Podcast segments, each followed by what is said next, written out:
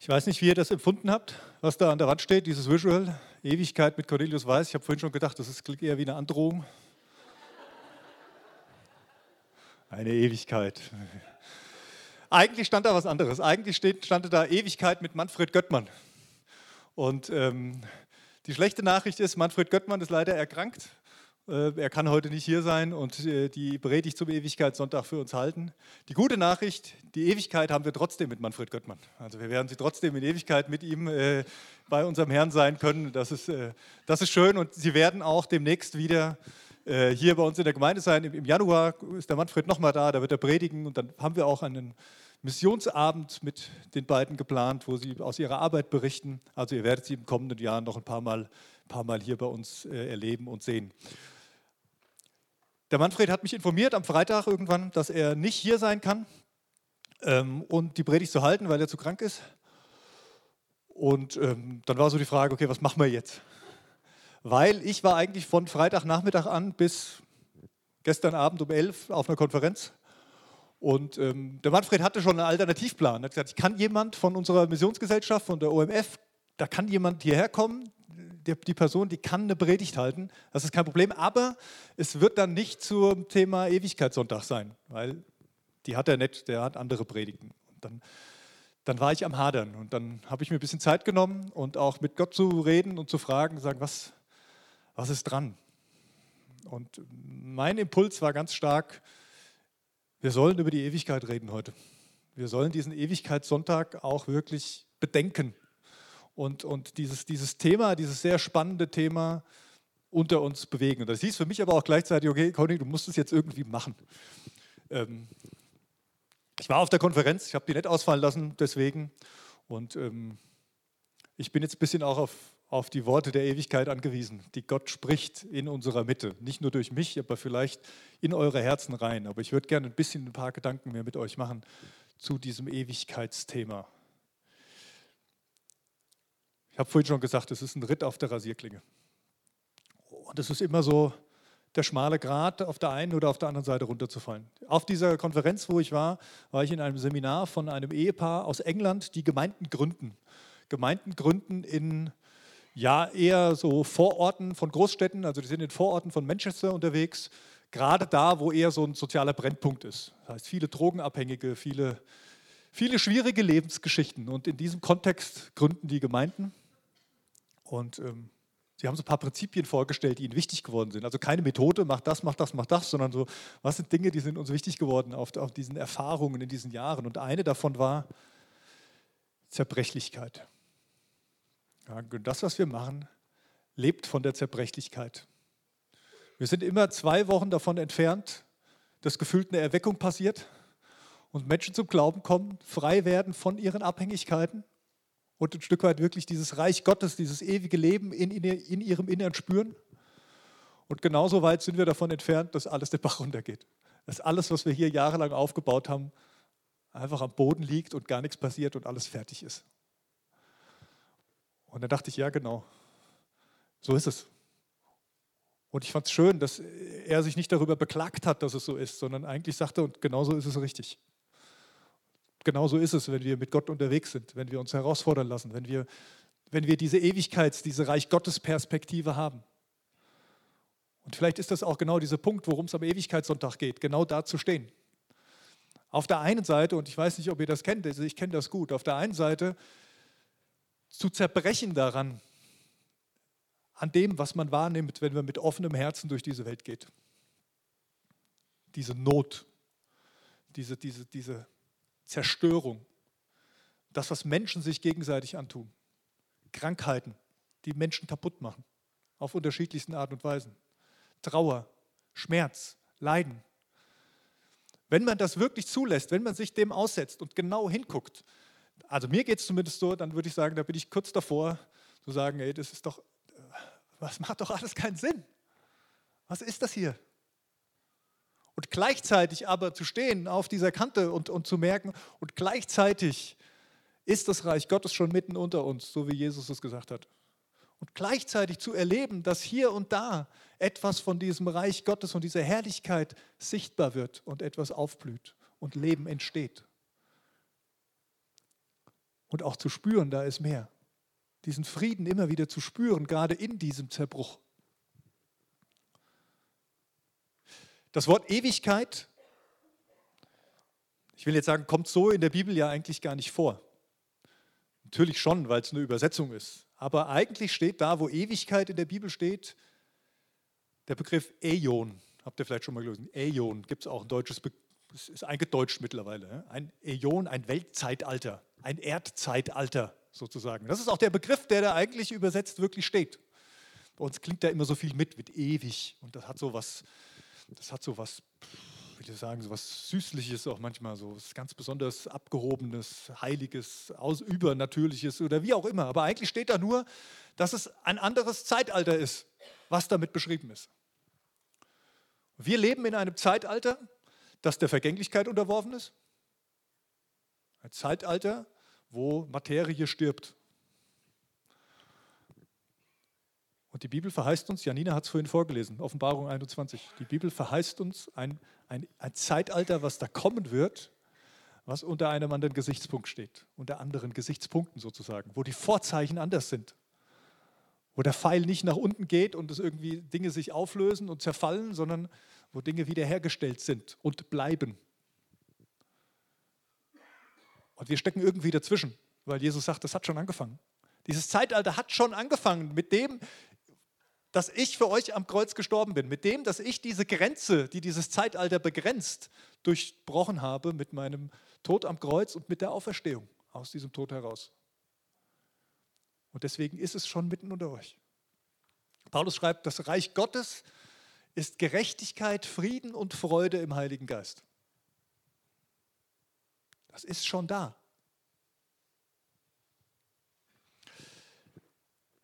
Und trotzdem spüren wir diese Grenzen. Wir spüren diese Begrenzungen, die da auch drin sind.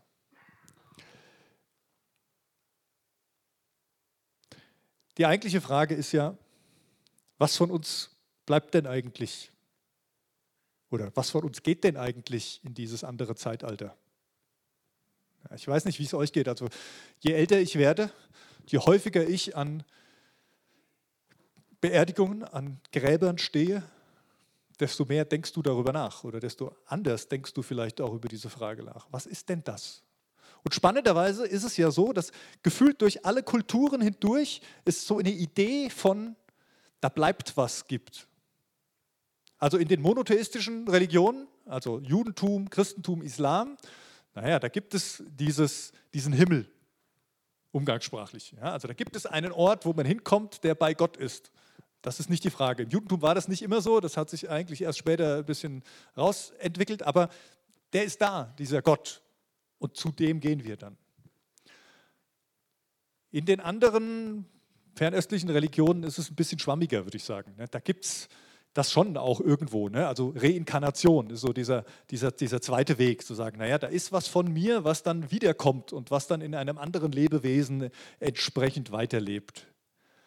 Ja, so ganz überzeugt mich das Prinzip allerdings nicht, dass da was von mir weitergeht. Also letztendlich ist es bei uns auch so, wenn mein, wenn mein Körper stirbt und im Boden liegt, dann wandern meine Zellen teilweise auch weiter. Also, dass da aus meinem Körper heraus irgendwann ein Baum wächst, das passiert. Das ist Biologie. Das passiert ständig irgendwo. Aber deswegen ist das ja, bin das ja nicht ich. Ich bin ja nicht ich. Ja, also auch das Prinzip der Reinkarnation, das davon ausgeht, du wirst halt irgendwie in einem anderen Wesen wiedergeboren. Ja, stell mal vor, in 200 Jahren werde ich in Südamerika äh, ein Maisbauer. Ja, aber was davon ist jetzt meins? Was, was bin ich von dem? Weil das ist, das ist eine andere Person. Eine andere Person mit einer anderen Geschichte, mit anderen Eltern, mit einem anderen, anderen DNA, mit, mit anderen Genen, mit einer anderen Persönlichkeit, mit einem anderen Charakter. Ja, ist schön, wenn da vielleicht irgendwas von mir drin ist, aber bin das ich? Ich würde sagen, nein. Was ist denn das Ich? vielleicht lasse ich ganz bewusst mal den Begriff Seele weg, weil der uns manchmal auch irreführt, was wir damit meinen oder genauso schwammig hochtrabend ist. Was lebt denn da weiter? Spannend ist ja, dass es da, glaube ich, tatsächlich etwas gibt, was uns ausmacht. Und ich mache jetzt hier keine Psychologie und was alles, wo man da reingehen kann, äh, Anthropologie, wo man dann jetzt mal wirklich guckt, was macht den Menschen aus, da bin ich nicht der Fachmann für. Aber es gibt etwas, wo ich feststelle, das haben wir alle. Sehnsucht. Wir haben Sehnsucht. Und das ist was ganz Entscheidendes, was uns Menschen auch von vielleicht anderen Dingen wie Bäumen und Tieren unterscheidet. Und diese Sehnsucht hat ganz viel von dem, was uns im Innersten ausmacht, von unserem Ich, wer wir sind. Wenn wir diese Sehnsucht nicht hätten, dann würden wir den Tod vielleicht auch einfach so hinnehmen ne? oder die Ungerechtigkeit, die wir wahrnehmen. So, mit der Schwerkraft haben wir uns ja auch arrangiert. Ja?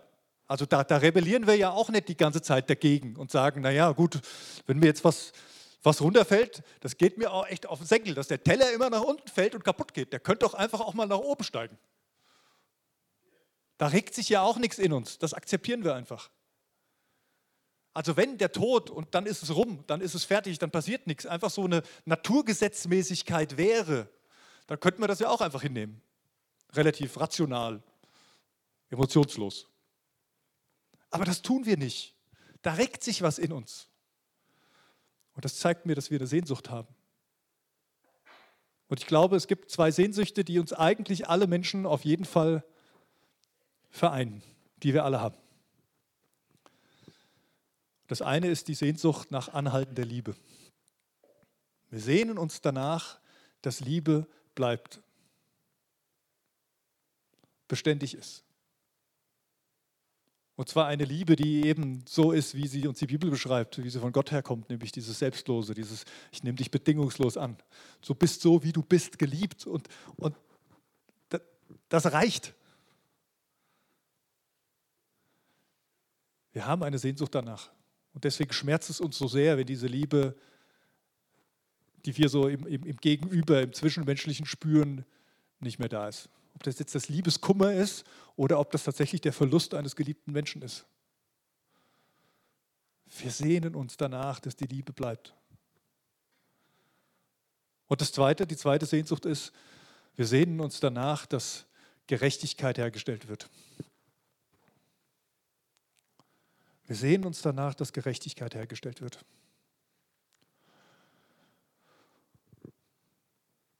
Der Punkt ist, wenn ich keine berechtigte Hoffnung habe, dass das passiert, dann kann das Ding extrem ins Gegenteil schlagen. Wenn ich der Überzeugung bin, dass mir keine anhaltende Liebe zuteil werden wird, dann fange ich an, mir andere Dinge zu suchen. Meistens zerstörerische Dinge die ich für Liebe halte oder die mir irgendein Gefühl geben, die mir irgendeinen Kick geben. Führt oft in Abhängigkeit, führt oft in Zerbruch. Weil, weil dieser Tank, dieser Sehnsuchtstank einfach nicht gefüllt wird und wir dann irgendwas anderes brauchen, was diesen Tank füllt. Und wenn wir das Gefühl haben, es gibt keine Hoffnung auf wiederhergestellte Gerechtigkeit, dann versuchen wir sie selbst wiederherzustellen. Also entweder werden wir, dann fallen wir dann in den, in den, in den, in den Opfermodus rein. Alles schlimm, alles hoffnungslos, alles, alles umsonst. Die anderen sind schuld. Oder wir üben Vergeltung. Wir nehmen das Ding selbst in die Hand. Und dann entsteht Hass. Dann entsteht, entstehen Dinge, die, die kaputt machen dann entsteht Gewalt.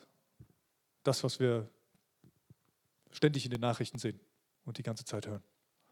Und ich glaube, es hat was mit dem zu tun, was uns tief im Innersten ausmacht, nämlich diese Sehnsucht zu haben, diese Sehnsucht nach Liebe und diese Sehnsucht nach Gerechtigkeit. Ich möchte euch gerne einen Bibeltext vorlesen aus Römer 8. Da schreibt Paulus was, was ich finde sehr gut zu diesem Thema heute passt. So. Ich lese mal da ab. Die ganze Schöpfung hofft auf den Tag, an dem sie von Tod und Vergänglichkeit befreit wird, zur herrlichen Freiheit der Kinder Gottes.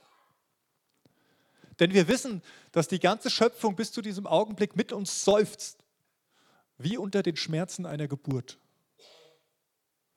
Und selbst wir, obwohl wir im Heiligen Geist einen Vorgeschmack der kommenden Herrlichkeit erhalten haben, seufzen und erwarten sehnsüchtig den Tag, an dem Gott uns in unsere vollen Rechte als seine Kinder einsetzen und uns den neuen Körper geben wird, den er versprochen hat. Nachdem wir nun gerettet sind, hoffen und warten wir darauf. Paulus sagt, die ganze Schöpfung seufzt. Die ganze Schöpfung leidet unter diesem Zustand. Die ganze Schöpfung strahlt es aus und, und, und weint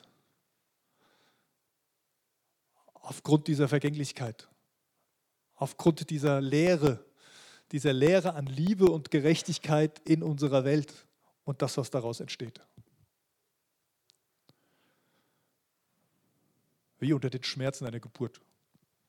Kann dazu nicht so wahnsinnig viel sagen. Ich habe es nur von außen gesehen. Aber es tut weh. Es war jetzt nicht so, dass ich dachte, oh, das hätte ich auch gern.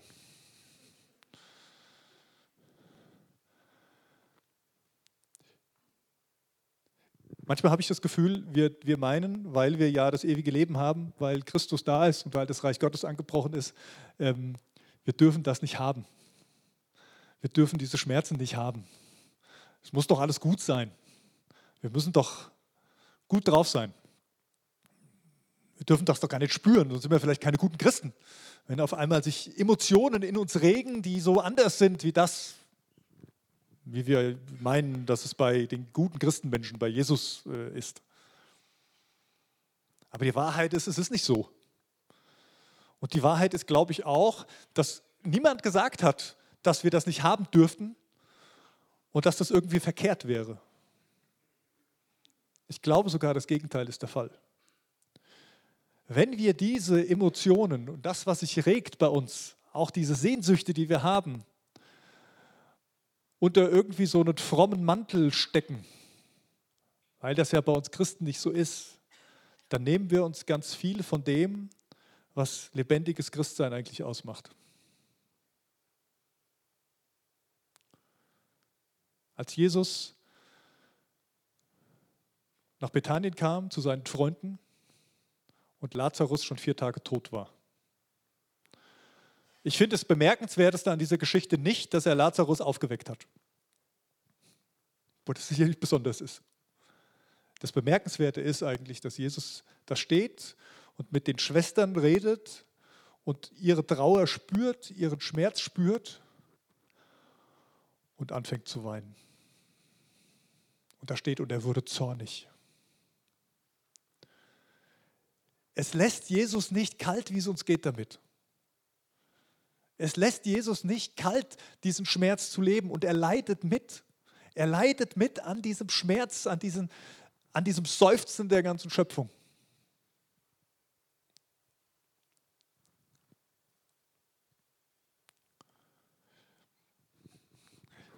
Ich hatte irgendwie im Vorfeld den Gedanken, ich, ich würde gerne, dass wir mal klagen. Also ich sage das jetzt so.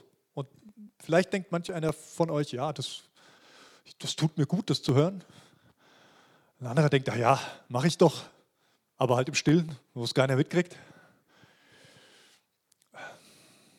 Vielleicht denkt auch mancher, ich weiß gar nicht so genau, was er meint. Mir alles zu theoretisch.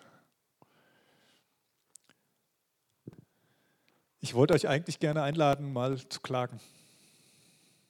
Die ganze Schöpfung seufzt und man kann das hören. Ja? Also manchmal mit Ohren, aber, aber wenn, du, wenn du mit wachsamem Auge durch diese Welt läufst, dann siehst du viel Schönes und kannst dich an Dingen freuen, die da, die da aufwachsen. Aber manchmal hörst du auch einfach das Wehklagen dieser Schöpfung. Und ich frage mich manchmal, wo sind denn wir Christen mit unserem Wehklagen? Und damit meine ich nicht, dass wir immer nur da stehen und sagen, sondern dass wir es mal aussprechen. Dass wir sagen, ich bin unzufrieden mit dieser Situation. Ich halte es nicht mehr aus es, es tut mir weh, es zerreißt mich.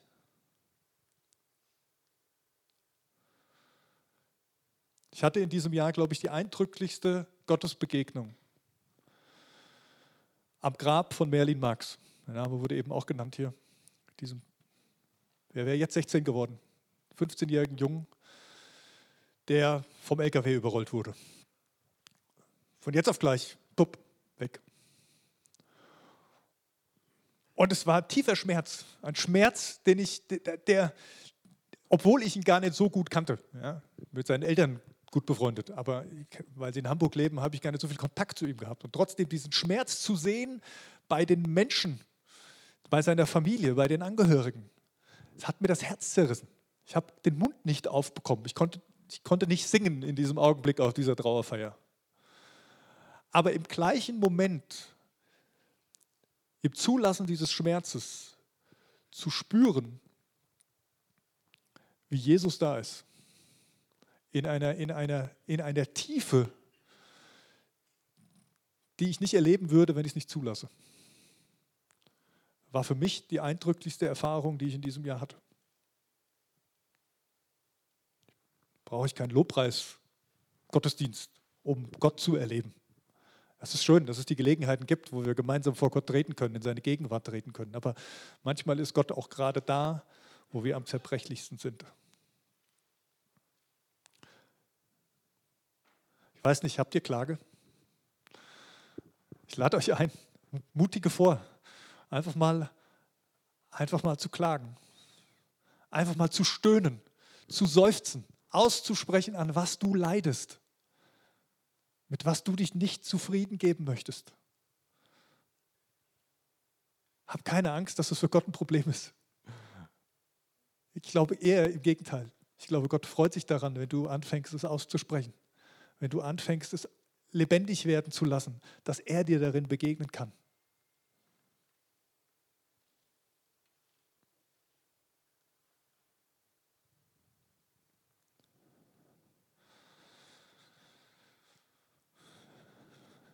Ich weiß nicht, ob jemand den Mut von euch aufbringt, aber ich, ich gebe euch die Minute und lade euch ein. Das ist einfach, lass die Augen zu, wenn du denkst, es, es ist egal, was die anderen denken. Und sprich's laut aus, ruf's mal raus.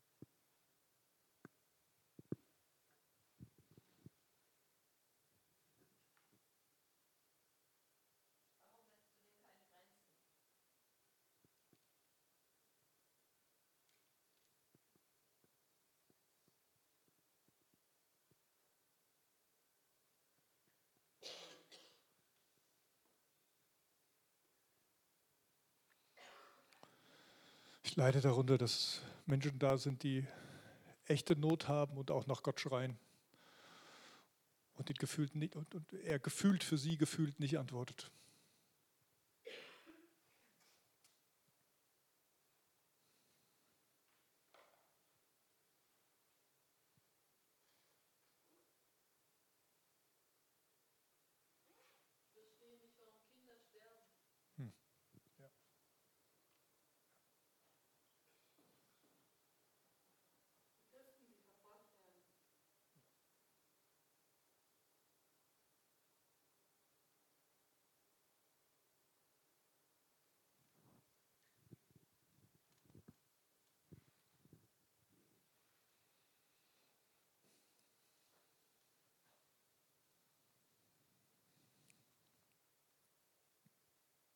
Wir lassen das einfach so stehen. Ich löse das jetzt nicht auf. Ich sage gleich noch ein bisschen was, aber ich ähm, würde gerne mit euch vorher ein Lied singen. Ein Lied singen, was ein Zuspruch ist, genau für diese Situation. Und ist mir, bevor ich, lange bevor ich wusste, dass ich heute hier eine Predigt halten werde, ist mir dieses Lied wichtig geworden für den heutigen Sonntag. Und deswegen habe ich es jetzt auch mitten in die Predigt reingesteckt. Und ich lade euch ein, es entweder einfach mitzusingen oder euch zusingen zu lassen, gerade mit dieser Klage oder in diese Klage hinein.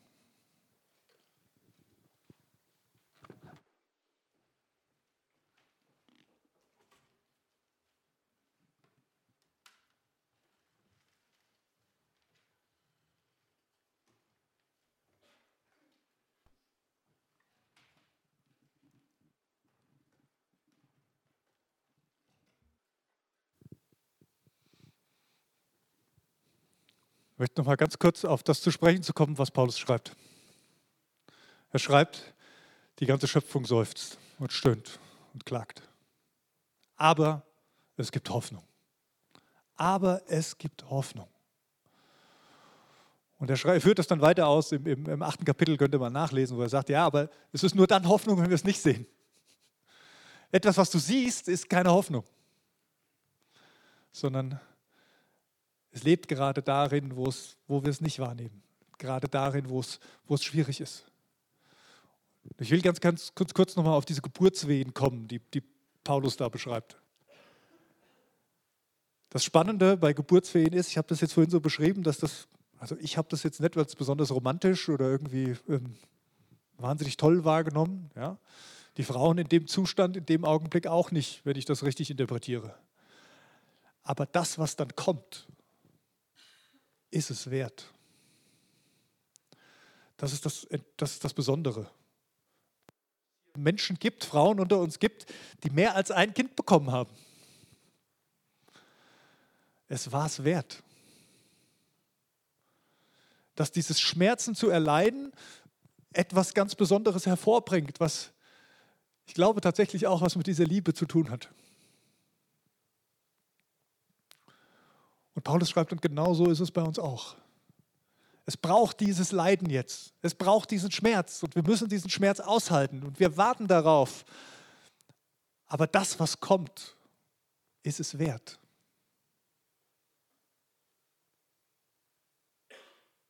Ich habe mich mit den Eltern von dem Merlin, mit dem Dominik, mit seinem Papa vor einiger Zeit unterhalten. Er ist auch Pastor, deswegen unterhalten wir uns dann auch theologisch darüber, wie wir dieses Geschehen auch einordnen können. Das total interessant. Und ähm, wir haben uns unter anderem auch über diese Bibelstelle unterhalten. Und er sagt, es, es gibt, also vielleicht muss ich ganz kurz noch ausholen, am Tag der Trauerfeier gab es einen Lehrtext in den Losungen, was die Janina vorhin auch erzählt hat, aus dem Buch Jesaja. Und da stand einfach nur: Deine Toten werden leben. Das war am Tag der Trauerfeier. Sehr besonders. Deswegen hat das auch dazu geführt, sich mit diesem Bibeltext mal näher zu beschäftigen im Jesaja-Buch. Und da steht genau, da steht auch was. Jesaja beschreibt etwas von Geburtswehen. Und er sagt, und wir haben, wir haben diese Wehen gehabt und wir haben nur Wind geboren. Es kam nichts. Es war weggeweht. Es war umsonst. Der Schmerz und dieses Leiden und das, was hinten bei rauskam, es war umsonst. Und Paulus nimmt meines Erachtens nach genau mit, seinen, mit seiner mit seiner ähm, Bezugnahme auf dieses Bild der Geburtswehen, diese, diese Jesaja-Passage in, in, in, in Augenschein und sagt, und jetzt, jetzt ist das, was der Prophet damals angekündigt hat, jetzt ist es da. Es ist schon da. Dass eben nicht mehr nur Wind geboren wird und alles umsonst war, sondern dass die Herrlichkeit Gottes entsteht und in unserer Mitte ist. Wir werden im nächsten Jahr nochmal darüber reden, das habe ich mir vorgenommen, aber Jesus weint über die Stadt Jerusalem. Er kommt von weitem, er sieht die Stadt da liegen und er weint über diese Stadt, weil es ihm das Herz bricht, die Verlorenheit, die Sehnsucht der Menschen zu sehen. Und damit beginnt diese Zeit, wo er hineinkommt, wo er Abendmahl feiert mit seinen Jüngern, wo er gefangen genommen wird, wo er ausgepeitscht wird, wo er verlacht wird, wo er am Kreuz sein Leben lässt und dann wieder aufersteht. Alles in der gleichen Stadt, alles in Jerusalem, über diese Stadt, über die er geweint hat. Und das ist auch wieder in dieser Stadt, wo dann der Heilige Geist auf seine Nachfolger kommt, an Pfingsten. Und dann gibt es diesen ganz, ganz kleinen Satz in der Apostelgeschichte, wo steht, und überall in der Stadt war die Herrlichkeit Gottes. Überall in der Stadt war die Herrlichkeit Gottes zu sehen. Offenbarung 21, das was Janina vorgelesen hat, wo Gott mitten unter seinen Menschen leben wird diesem neuen Zeitalter, dieser Ewigkeit, wo kein Schmerz, kein Tod, kein Leid, keine Trauer mehr sein wird. Da heißt es, und die ganze Stadt ist erfüllt von seiner Herrlichkeit. Das hat angefangen. Und das wird sein. Und darauf können wir uns freuen. Und das ist unsere Hoffnung. Das ist die lebendige Hoffnung in Jesus Christus, die wir haben, dass er da ist und mit uns weint. Aber dass er auch jetzt schon diese Grenze mit uns durchbrechen wird und alles voll sein wird seiner Herrlichkeit. Lasst uns miteinander noch einmal ein Gebet sprechen und ähm, dann Gott mit Liedern einfach auch nochmal loben, ihm begegnen, ihm, ihm vielleicht genau unser Herz hinhalten, so wie wir sind, so zerbrechlich wie wir sind, mit der Sehnsucht, die wir haben, aber auch mit dieser Hoffnung, dass er die Antwort ist und dass seine Herrlichkeit siegen wird. Ihr seid eingeladen, dann auch während dem Lobpreis gleich nach vorne zu kommen. Hier vorne sind zwei Mitarbeiter, die stehen da und die, die beten für euch. Komm, Vielleicht mit deinem, Kle mit deinem Klagen, mit deinem Seufzen, mit deinem Flehen. Komm mit deinem Wunsch nach Hoffnung. Komm mit deiner Sehnsucht. Und lass dich segnen, lass es dir zusprechen. Jesus Christus, ich danke dir, dass du die, die letzte Grenze durchbrochen hast. Ich danke dir, dass wir bei dir sein dürfen. Ich danke dir, dass du in Herrlichkeit kommen wirst und dass wir jetzt warten. Und dass dieses Warten, ich warte nicht gerne, Herr. Aber ich weiß, dass du einen Plan hast. Und ich weiß, dass du größer bist als das, was ich sehe und wahrnehmen kann. Und ich weiß, dass du meine Sehnsucht stillen wirst. Und weil ich mich darauf freue, deswegen halte ich aus. Und sogar noch mehr. Ich lasse mich von dir gebrauchen, um zu Menschen zu gehen, die auch diese Sehnsucht haben, um ihnen dich als die lebendige Hoffnung vorzustellen. Herr, ich danke dir, dass du uns diesen Auftrag gibst, dass wir nicht nur hier sitzen müssen und warten müssen und, und darauf warten, dass es irgendwie alles gut wird, sondern dass, dass wir diese Zeit nutzen dürfen, um andere in diese Hoffnung zu bringen, um andere an die Grenze zu führen, wo sie dir begegnen dürfen, wo die Herrlichkeit ist.